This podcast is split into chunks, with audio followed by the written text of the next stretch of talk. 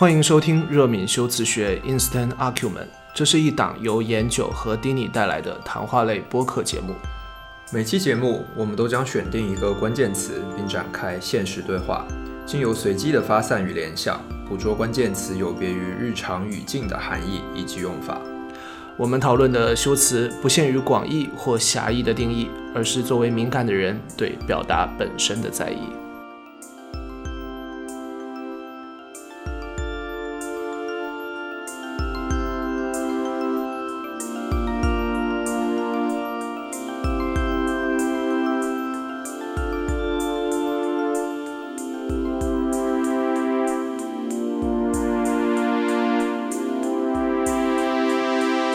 欢迎收听热敏修辞学 Instant Argument 的第二期，我是研九。大家好，我是 Danny。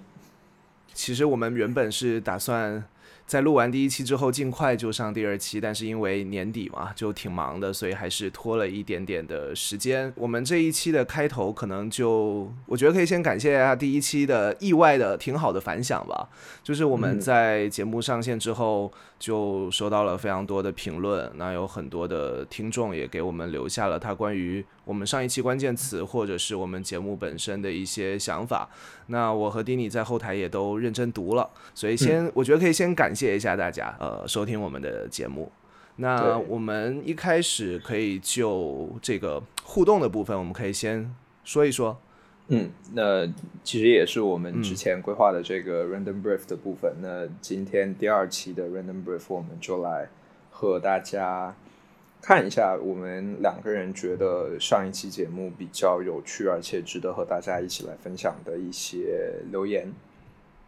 对，对，你有印象比较深刻的朋友的留言吗？呃，有，因为其实所有四十将近五十条留言，然后我有每一条都很认真的看过去，然后包括私下里也有和研究在。呃，聊到然后来讨论大家留言的内容，就可能没有没有每一条都认真回复，但是每一条留言我们都有很认真的看。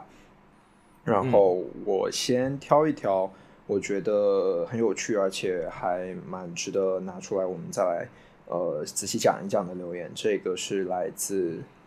呃用户名就然后下划线，挺可爱的，对，就是就挺可爱的，对。然后这条留言其实很简短，然后他写的是敏锐和敏感的这样的对比，其实也是反映出来理性高于感性的世俗判断的一个价值的取向。然后我觉得对，就是大家会觉得可能理性和感性这两个词放在一起的时候，呃，不知道为什么大家会优先选择的就是理性，因为可能理性更多的象征着效率。理性更多的象征着成功以及稳定性，而感性更多只是拿来形容一些可能和正常大家工作，或者是和正常的世俗的评判或者物质评判标准不一样的东西，才会用到感性这样的词。所以我觉得这个是大家在使用这两个词的时候可能用到的一个呃很浅，就是很浅层的一个判断的方向。然后，对我觉得这样的观察是。很敏锐，而且很有趣，而且很直接的一个观察，对，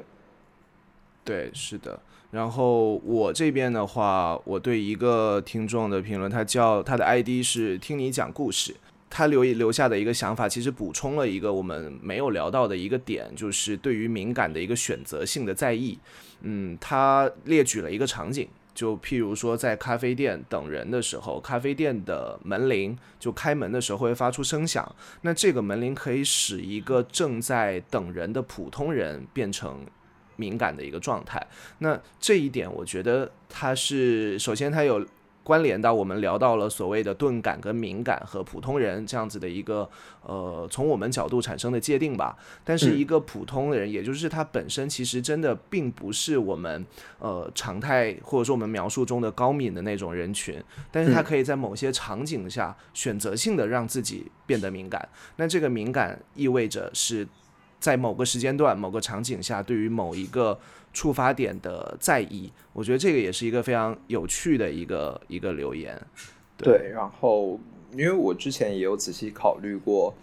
呃，他所描述的这样的一个场景，然后我觉得很有趣的是，他帮我们做了一个延伸，就是敏感这一件事情，除了我们之前在上一期节目里面描述的，可能它更多的是一个就是系统出厂自带，或者是一个被动的，或者是一个默认的状态以外，它其实是可以因因为一些不同的元素，或者是呃比较主观的一些意向，去变成一个可以主动选择的事情。你是不是要提升你感官的敏感度，或者是你是不是主动选择？对于某一些信号有特别强烈和敏锐的感知，所以我觉得这条留言，尤其是他在描述咖啡店门铃的这样的一个情景，是很有趣的一个补充。嗯哼，对，而且这个还可以关联到另外一位听众，就是他提到了张爱玲，他提到了张爱玲写作的时候，其实我回复他的是，呃，敏感或许是每一个写作者的一个必备的基底，那他有这样的一个基底，才能够去。在他脑海中张开一张网，去捕捉那些常人所想不到的形容啊，或者说一些描述的方式。刚才我们在回顾刚才另外那位提到门铃的朋友的时候，我又想这个状态是否可能是可以切换的？就是有一些人他可以选择性的在某个状态下进入一个敏感的状态，然后去完成一个需要敏感基底才能完成的工作，或者说创作。我觉得这个可能性也是存在的。就譬如说，可能有一些。作家或者什么，他他日常可能并不是，呃，始终使自己处在一种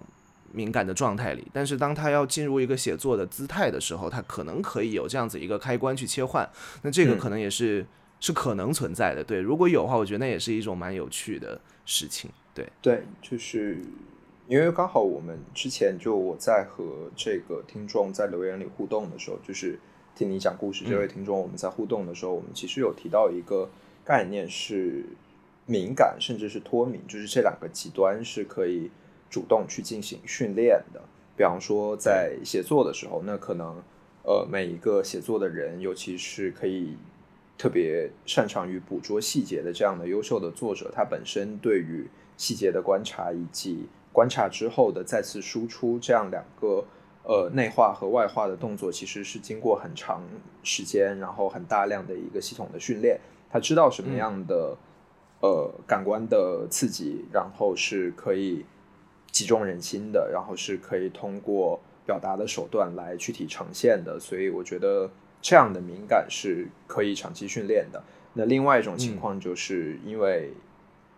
整个世界特别嘈杂的时候，你要过滤掉很多的声音，要从一个对什么东西都敏感，或者是有这样的敏锐反应和反响的状态。切换到可以去筛掉无用的信息，然后去保留对于特定东西的敏锐观察的人来说，就是这样的一个本质上是一个脱敏的状态，或者是筛选的状状态，也是需要主动或者被动的去练习和去不断的巩固的。所以，其实敏感和脱敏的两个极端，或者敏感和钝感的两个极端，呃，在第一期节目之后，然后在我们和听众的互动，包括我们我和研究自己在不断的琢磨这个话题的时候，发现说，其实这些事情除了与生俱来以外，它也可以是一个训练和它是的，呃，对，可以通过训练来达成的一个结果，对。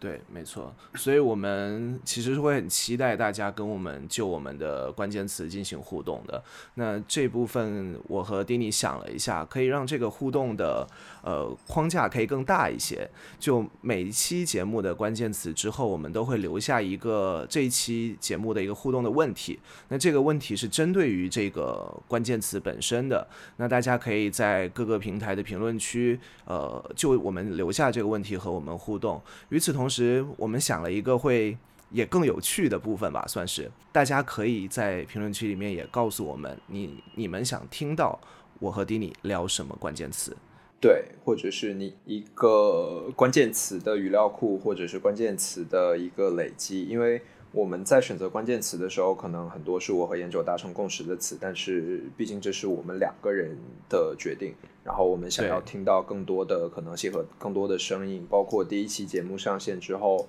我又和我的很多的朋友来聊他们对于这个节目的观感和反响。然后很多人提出来说：“哎，我们想听听看这个词。”哎，我们想知道，如果这个词在你们两个人的这个语境聊天的范围里面会是什么样。所以我和研究有做这样的一个决定，就是希望大家和我们一起来丰富这个热敏修辞学可能涉及到的词汇的方向以及词库。所以你有任何的想法，或者有任何你特别想要拿出来讨论和聊的词，都欢迎大家在呃各大的这个播放的平台下面留言和我们讨论。那当然，我们会希望说，除了这样的一个关键词以外，你也可以留言去说说看你为什么想要讨论这个关键词，甚至是你对这个关键词有什么样的理解和有什么样的一个印象。所以。对，本质上就是越丰富越立体越好。然后我们可以把这样的讨论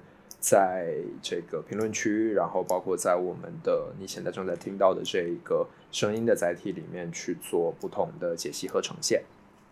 对，没错，因为我们呃，当然最理想状态是一直一直做下去嘛，所以呃，也不是一直，其实我们是 对，哎，这个之后再说。对，但当然就是我们的词库会希望是呃，有更多是在我和 Dini 的。范围之外的，因为譬如我上一期还有一个朋友，嗯，他自己也是做播客的，然后他跟听完了我们的节目的时候聊了一个是，呃，觉得我和丁尼在对话和讨论这个过程中少了一些碰撞的火花。那这个他指的可能是觉得说我们两个人对于这个词可能在选择它的时候就已经是。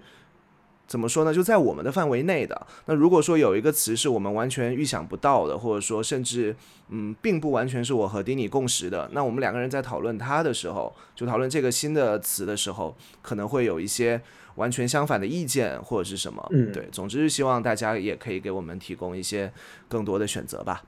OK，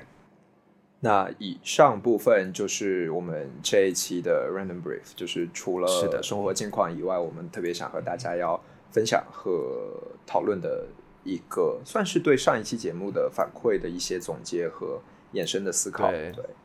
对，然后诶，其实我们好像没有聊聊生活近况，或者说近期的议题啊。但是你知道吗？我在录之前，我有想哦，如果说一个播客节目要聊到最近议题的话，肯定会提到那个 Clubhouse，但是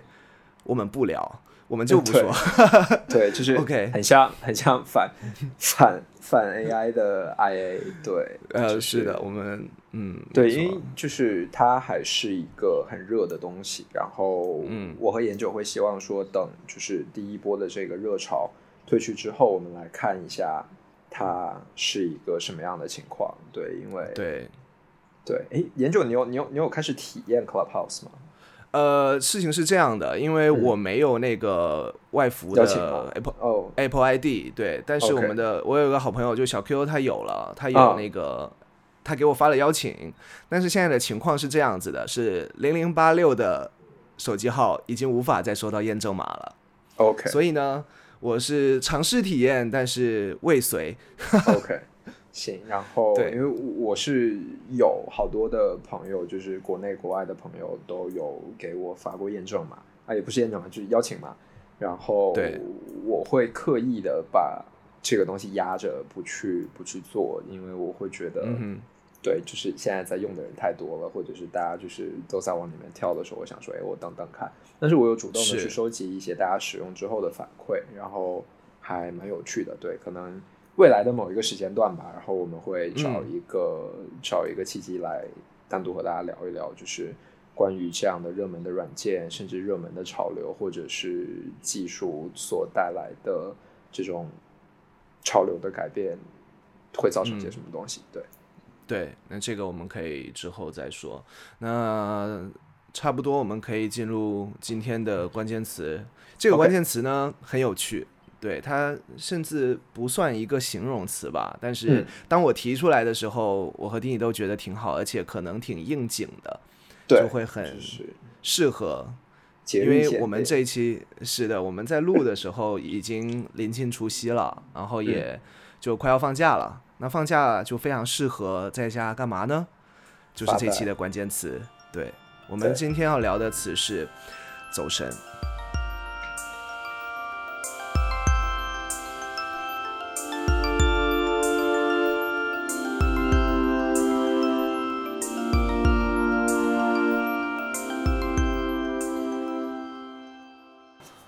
那我们今天选择的一个关键词，它其实不具有太强的属性，嗯。它也是一种，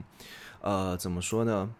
可能是属于中国人的语境里面才会用这两个字来形容这样的一种状态，嗯，叫走神。走神，对，对，嗯，就它其实还蛮巧妙的，就是它是一个可以把它当做一个状态，也可以把它当做一个行为和动作，就是本质上它可以是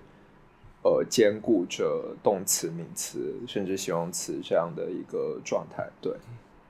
就嗯很巧妙，就是你的专注的这个注意力，或者是你的这个事儿，就是哎，突然之间好像按了暂停键一样，就是你走神了。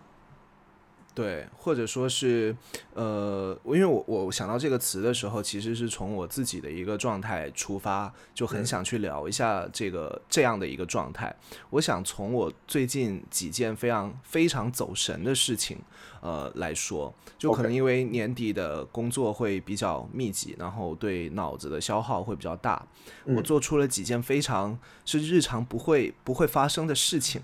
嗯，或者说极少极少发生。第一件事情是让我意识到，呃，走神这个状态出现了。是我到工作室，我进了工作室的电梯之后，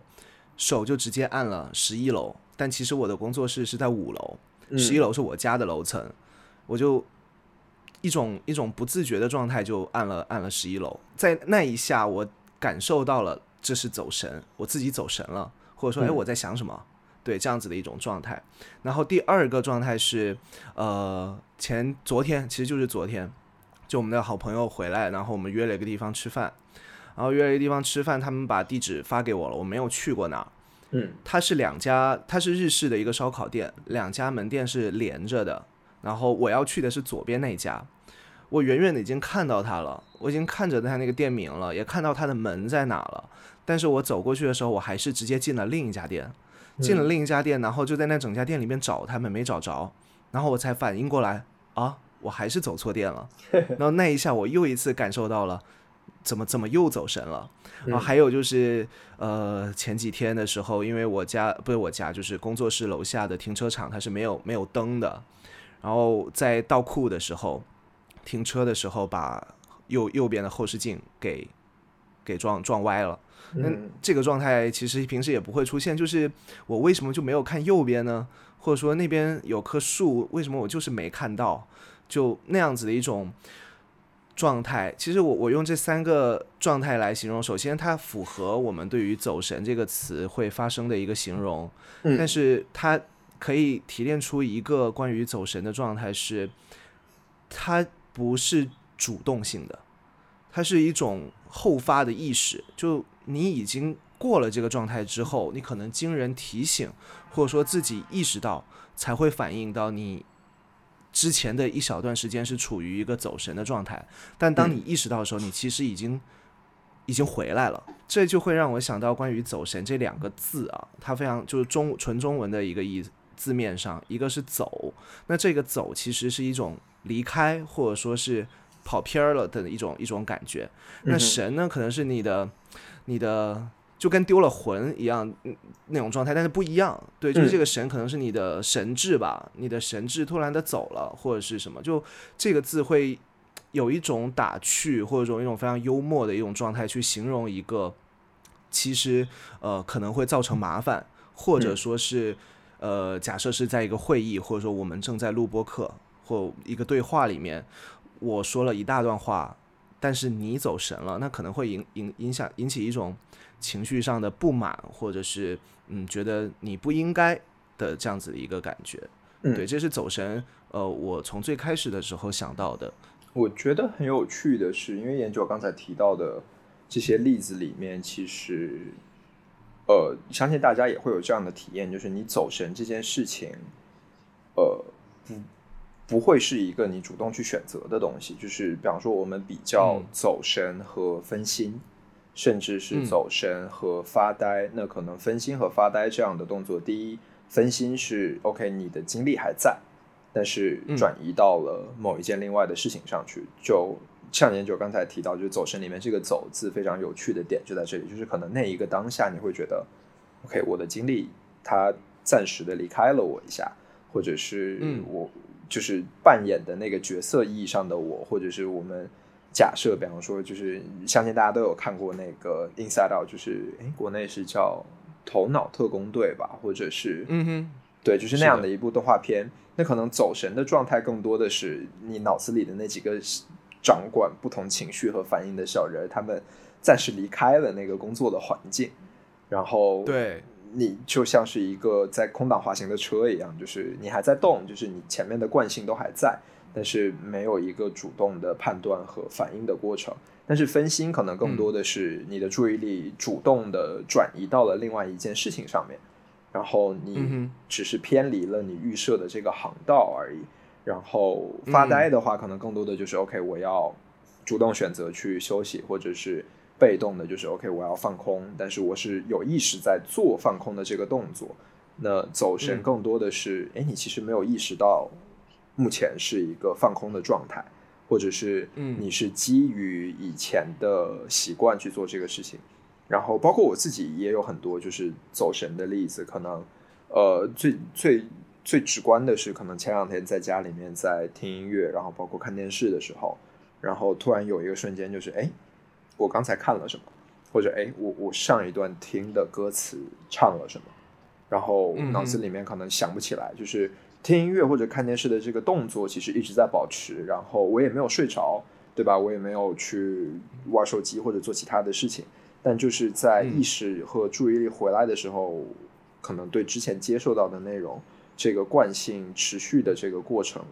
呃，会有一个质疑，就是哎，我我之前的注意力放到哪里去了？然后我觉得这个是一个很有很有趣的一个一个过程，对，就像研究刚才提到的，他分享的这几件事例里面，我相信很多是呃，更多的是，比方说你的潜意识里的记忆，或者是你的习惯，甚至是我们比方说按电梯时候的肌肉记忆，就帮你完成了这个事情，对吧？就是按了那个楼层，没错，或者是根据习惯走进了某一家店，然后或者是去重复一个已经重复了很多遍的流程的时候。呃，就不再像第一遍或者是之前精力充沛的时候一样去对去去做一个关注和集中注意的过程。所以走神，对这个也是我之前在考虑这个关键词的时候，呃，觉得特别有趣的一个点，就是它其实是反效率的，就和发呆包括呃分心一样，就是走神这个词，大家在用的时候可能。潜在的语境就是，原来可能需要高效去完成和准备的事情，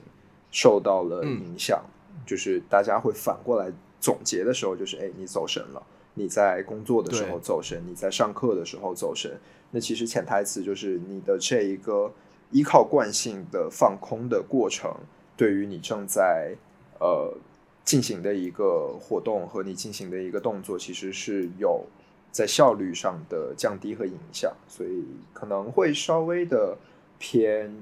负面一些。就尤其是比方说，老师和家长在在说自己的小孩子的时候，就是哎，你上课的时候不能走神。对，就是这这个是我觉得这个词特别有趣的一个点，就是因为研究刚才强调的是这个词，它是一个并不是一个主动的状态，而是。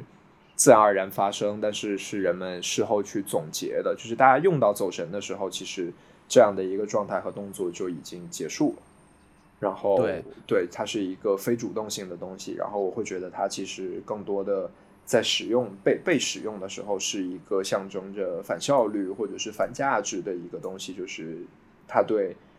呃大家认为的需要效率的事情，其实是有一个负面的影响。对，嗯。没错，我我觉得就刚才听丁尼讲下来，我反而去想了一个横向的一个对比哦，诶，或者说应该是纵向的。就我们今天聊的是走神，它的关键是在走，然后相对来说，我们还会有几个在中文里面才有的出神、分神，对，就这些状态，它跟走这个字会有一个非常非常怎么说呢？就走，它有点像是一个。应该是神走，然后一个宾语前置的一个状态，好像你的神走了。从这两个字的出现就已经形容，就已经说明了这是一件呃非主动的一个状态。但是其实这几个词之间的那个分界非常的微妙。就比如说，我想到出神，出神后面会容易接上什么？出神入化。它有点像我们可能在谈效率的时候，呃，可能如果大家会有读一些跟效率相关的书籍，会听到过一个词叫做心流，它的英文是 flow。嗯，对，就你好像进入了一个一个 flow 的状态，或者说，呃，我听一件，我听我听 Dini 讲故事，我听得入神了，和我听得出神了，这有有很大的区别吗？我觉得听得入神跟听得出神了都。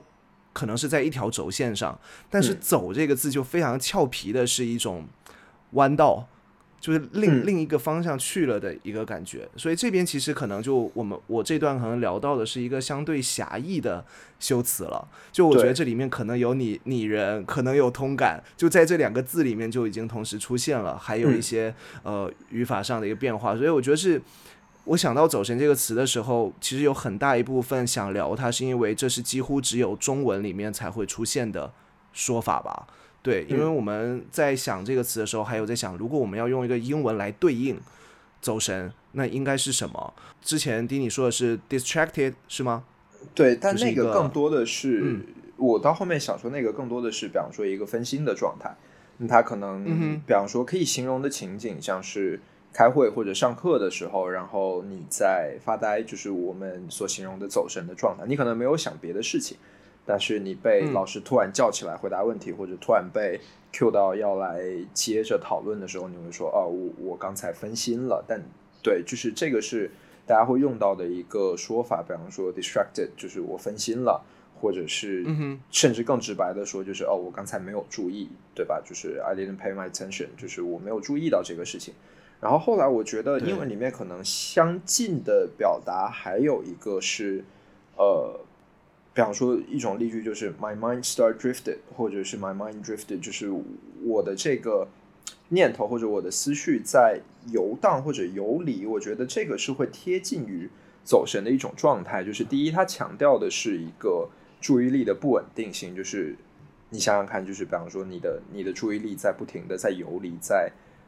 可能这些事情里面来回的横跳折返，然后你的思绪在不是在专注的想一件事情，而是说，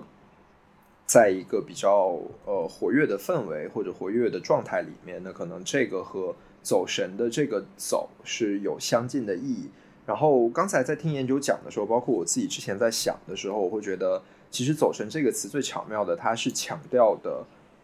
就是。这个神，或者说我们所形容的这样的一个注意力，甚至是精力的短暂的不在场，就是他已经走了，他已经离开了这个画框，离开了视线。那可能比方说像是出神、入神，甚至分心，他这样的注意力，或者是这个神字，或者是这样的精力，他还是在这个范围里，他只是没有以一个预设的方式去进行而已。但是走神就是它是空白的。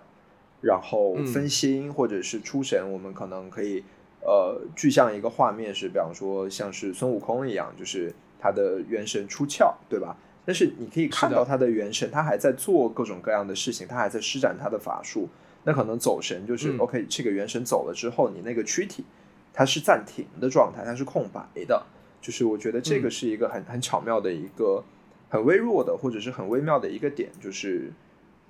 你的精力、你的、你的精神，它究竟在这一个当下在不在场，或者是，其实在在在不在场好像有一些灵异，但是就是他有没有主动？但没有错，对，就是他他是不是在这个语境里面主动的存在，还是说它是空白的？我觉得这个是走神，我自己觉得很巧妙的一个点。没错，然后呃，丁尼讲的这个刚好可以挂到我和朋友前两天有。就我在问一个他的英文的语言环境也比较好的一个朋友，我问他说，如果要用英文来说走神是应该怎么说？他给我列举了两个词，都有 out。他列举第一个说法是 space out，嗯，或者说是 zone out，就是 z o n e，就是那个区域对 zone out 或者 space out 这个说法其实就跟呃丁你刚才说的一样，就是不在场。对我的。对，虽然在这两个那个词组就或者短语里面，它不存在神这个主语，但是就是你在这个区域之外了。哦，我刚才突然的离开了这个区域，但我也不知道为什么，所以我可能会说 I'm space out，呃之类的。对，所以这个是一个非常非常有趣的状态，它的被动性，还有它的一个不在场性。呃，其实我在这接下来，我其实想到了一个主动性的一个状态。就我为什么想聊“走神”这个词，以及为什么我会想在春节这个假期的时候想到这个词，其实是就我跟我有跟丁丁讲说，我很想在假期的时候有一段时间可以好好的走神。如果从它的词性来说，它是一个被动性的，但是。我想要一个主动选择它，而不会有代价，或者说不会造成什么问题的一段时间，以作为我的放松或者说工作的一个调节。对，就我会有一种意愿，就我我很想走神，我很想有一个走神而没有代价的状态，我可以啥都不做，但是它跟啥都不做又又不一样，就是我我希望能够神游，或者说。呃，其实我想要走神的时候，我想到另一个词，可能不太一样，就是有一些像信马由缰的一个状态，你你也不知道你要去哪里，然后就这么牵着牵着你一个小缰绳，然后就呃随意的游荡。但是我我会想要主动进入这样子一个状态，嗯，对，所以在选择这个词的时候，是我还有这一层的想法，嗯，对，因为我刚才想要讲的，其实跟这个点是直接相关的，就是呃。走神，或者是发呆，或者是这样，我们可以想到的，就是本质上是暂停和呃放空的一个动作。它会不会是被我们过度的浪漫化，或者是它会不会是一个不大会实现的 Plan B？就是因为它不能实现而存在美好的一个 Plan B，就是有有点像朴树之前的那句歌词嘛，就是。他时刻需要对岸，无论是另，无论是哪一边，就是因为他是一个，呃，跟大家的现状完全不一样的，或者是完全相反的一种状态而被需要。那可能他自己这个状态本身并没有我们想的那么好，就是他作为 Plan B 存在才是完美的一个状态。然后，对，因为像研究刚才描述的画面，我我相信，包括我在内的所有人都会有这样的状态，就是我希望有一段可以。停下来什么都不做，但是我很享受这一段什么都不做的时间的这样的状态。那对对，那在这个状态里，可能走神和放空最大的区别是，走神是你可以心安理得的去，甚至可以用到挥霍这个词，就是你可以心安理得的去挥霍这个时间，你可以心安理得的去蹉跎，就是我没有意识到这个东西是空白的，然后我不会因为空白而感到焦虑，就是。回过神来，就是哎，我刚才做了什么？然后我可以心安理得的接受这个成果，就是在一段合理的时间内去走神和去走神和放空的这样的一个状态。我觉得这个是大家都会寄予希望的事情，对吧？就是大家可能在工作、学习劳累，然后消耗了很多精力之后，都会说啊，我要是有一段可以这样的时间就好了。但是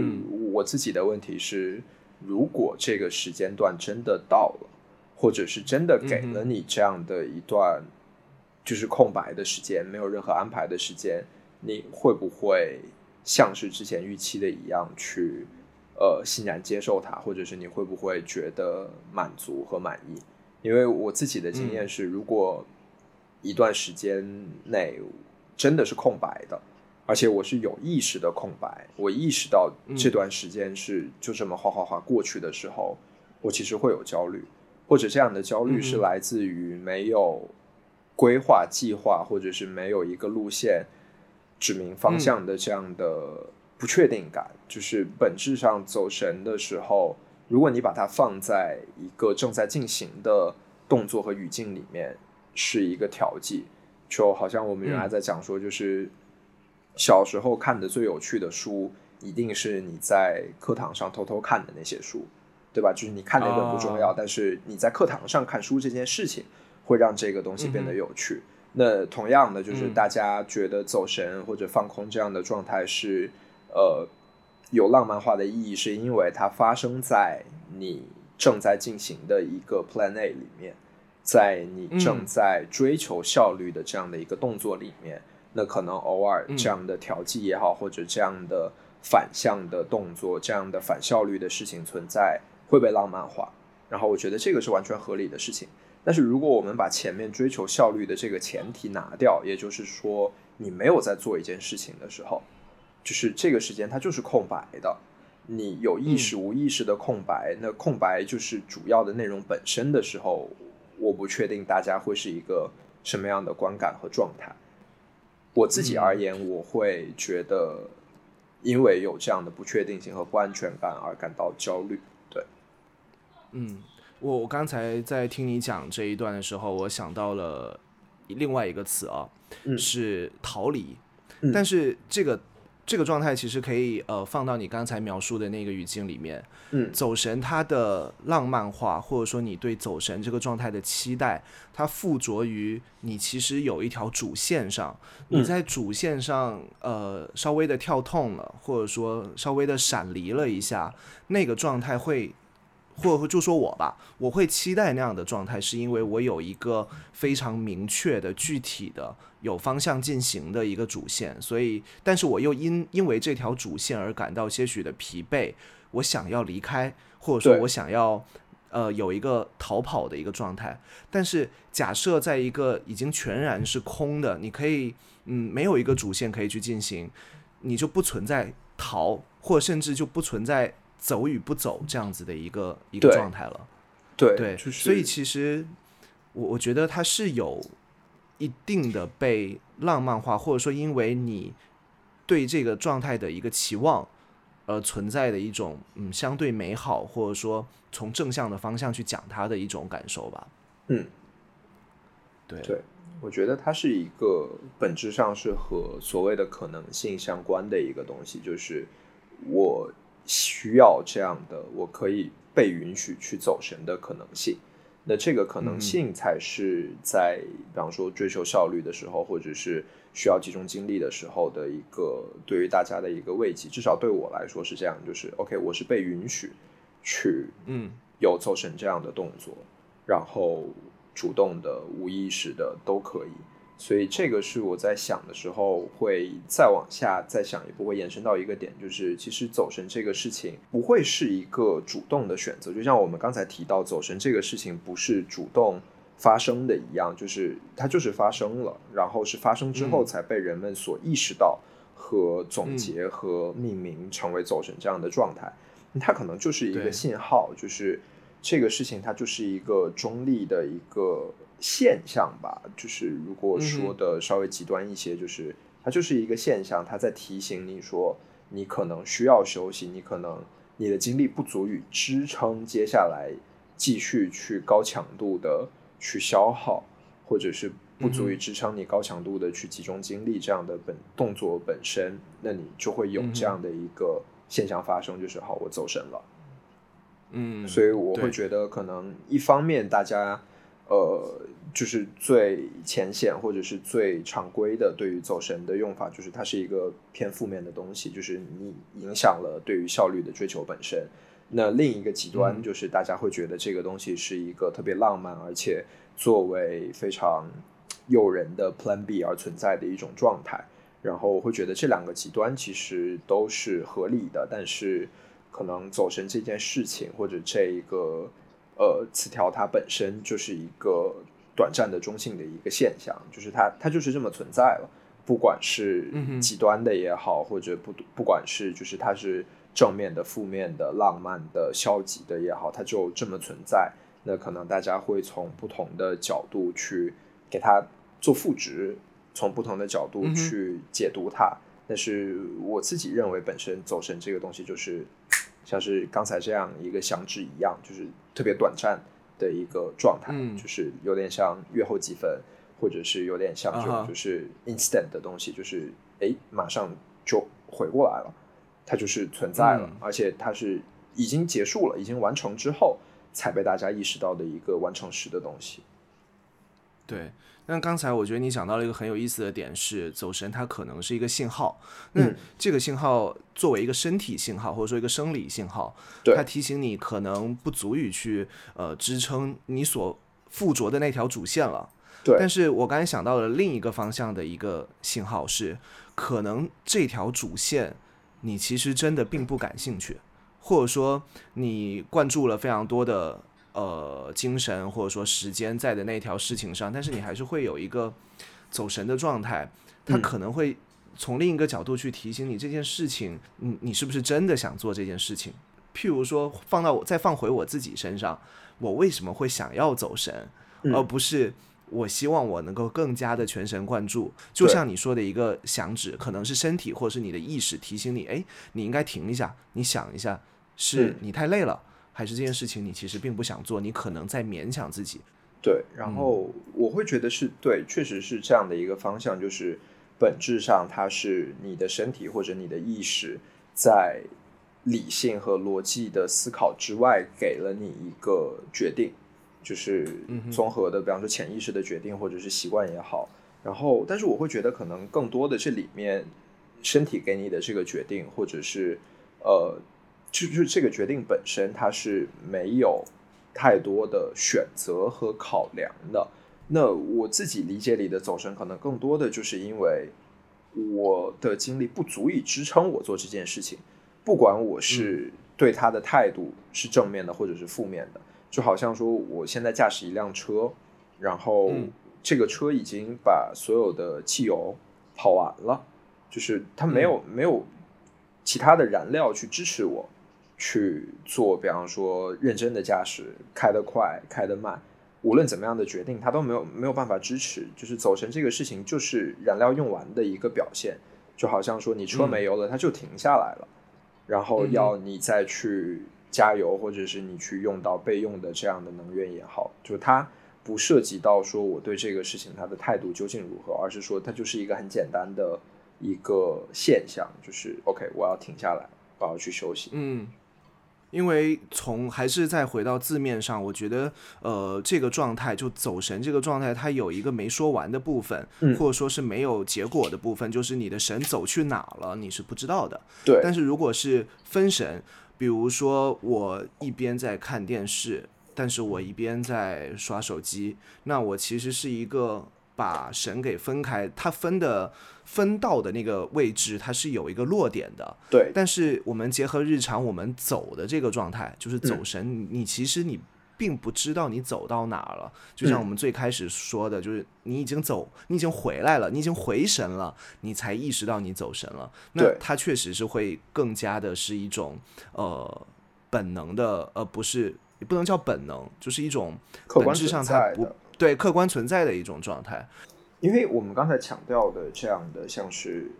你的精神或者精力不在场的这样的状态，我觉得是“走神”这个词它的基本的一个，就是它的一个基础吧，就是它它是一个现象，它是一个客观存在的事实，而且在被大家观察到的时候，它就已经是一个完成时的事实。然后，嗯对，那如果我们再把它发散去讲，或者是把它做更多的应用的时候，就包括我们刚才所提到的，可能对这个词或者这个状态的浪漫化的应用的时候，它其实和分神，它其实和呃空白、放空、发呆这样的状态是可以互相去呃通换的，可以去互相交替和互相取代的。呃，也就是在浪漫的时候，其实大家更更注意的就是放空的这样的一个状态，以及不会因为放空而影响效率的状态。那在这样的一个情况之下，其实它存在不存在，它像是研究刚才提到的，它如果走了，走去哪里，可能没有太多的人会注意到，就是我们只是注意到说，OK，这个事情它最后给我带来的结果是我可以承受的一个范围里面，或者是这个结果是我认为它不是负面的，就是它是一个 OK 的结果。那可能大家会对嗯。这个词有更多的浪漫化的期待在。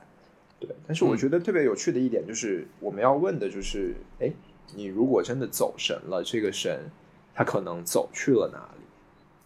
对，这是一个很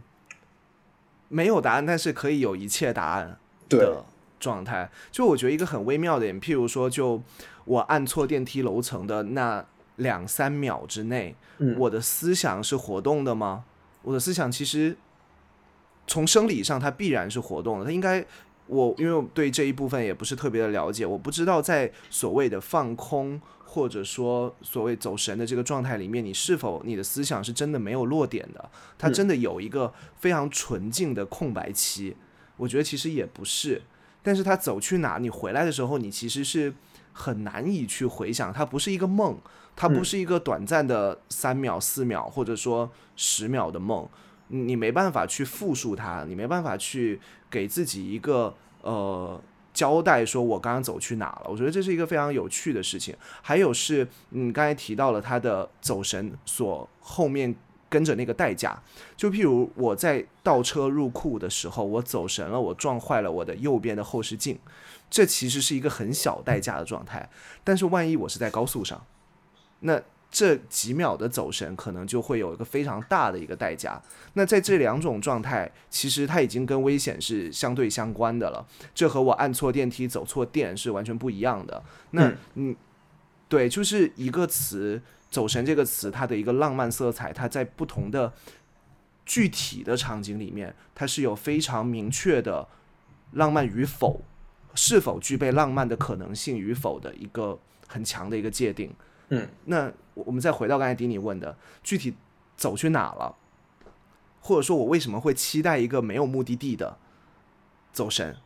我知道他没有目的地，但是我又期待那样的状态。我觉得这个也是一个呃很有意思的地方。嗯，就我自己对这个问题到后面的考虑，可能是呃，如果可以打一个比方吧，就走神的时候，我会觉得它会像是。现在的一些技术所代表，比方说自动驾驶，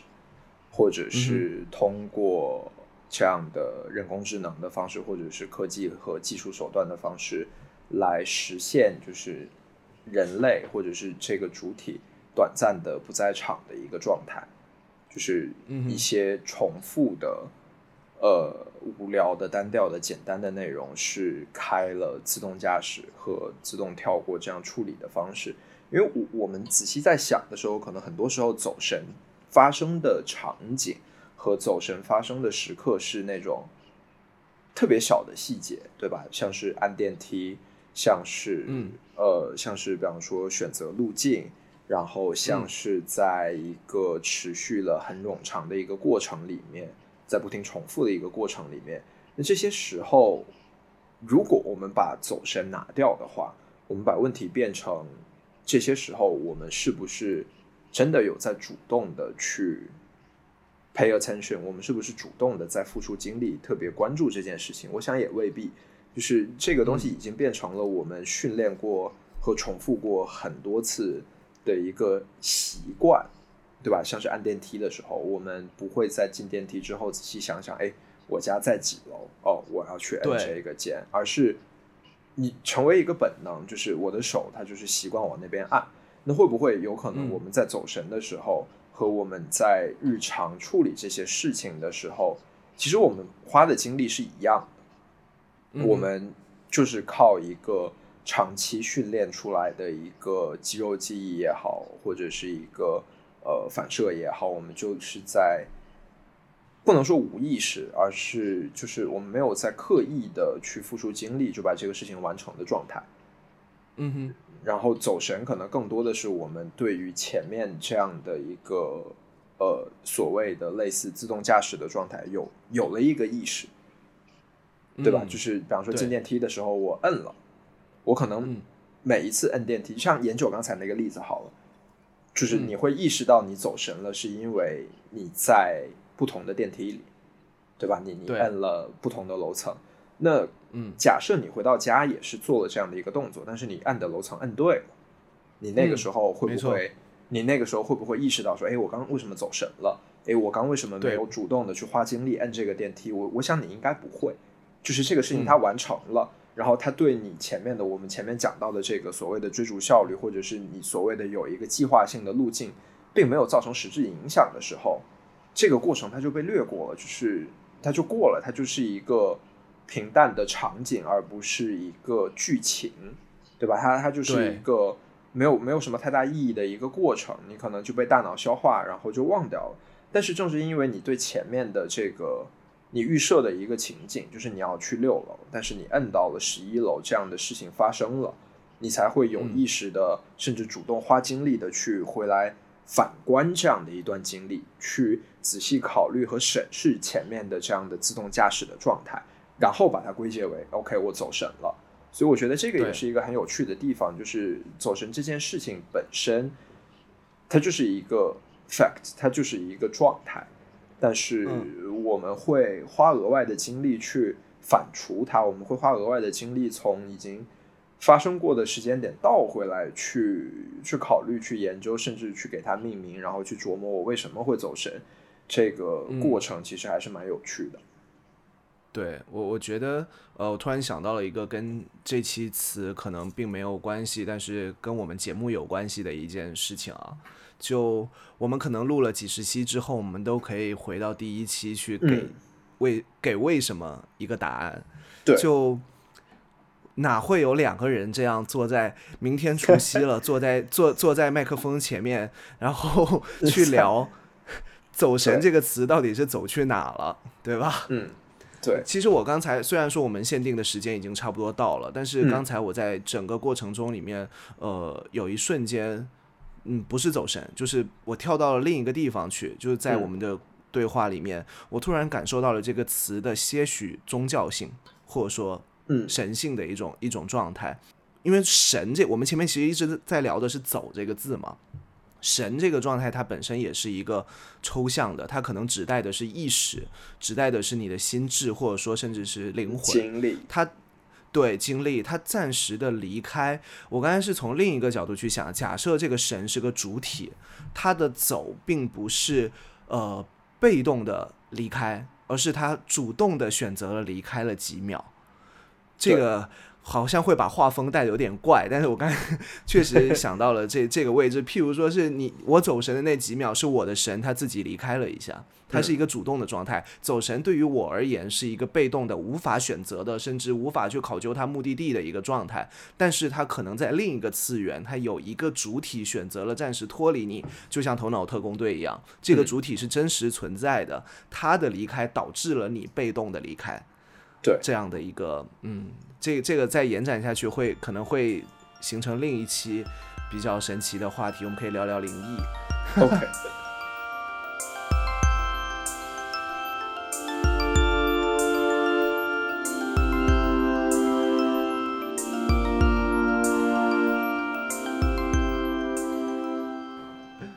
对 OK，那我们的时间其实已经有超过了一些，但嗯，还是非常的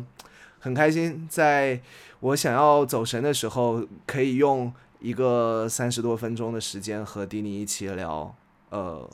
走神这个词到底是走去哪了？那我们现在可以回来一下，也不能叫回来，就是稍微的反刍一下我们今天这四十分钟里面聊到了哪一些点。首先，第一个是走神的被动性。对，这是从我自己的呃经历几几个事件产生的事件，呃，去给他的一个定义是他的被动性。还有丁尼提到了一个很好的是他的不在场，短暂的不在场性。对，用实际行动来掩饰走神这一个东西。对他就是，然后他就是 我刚想问，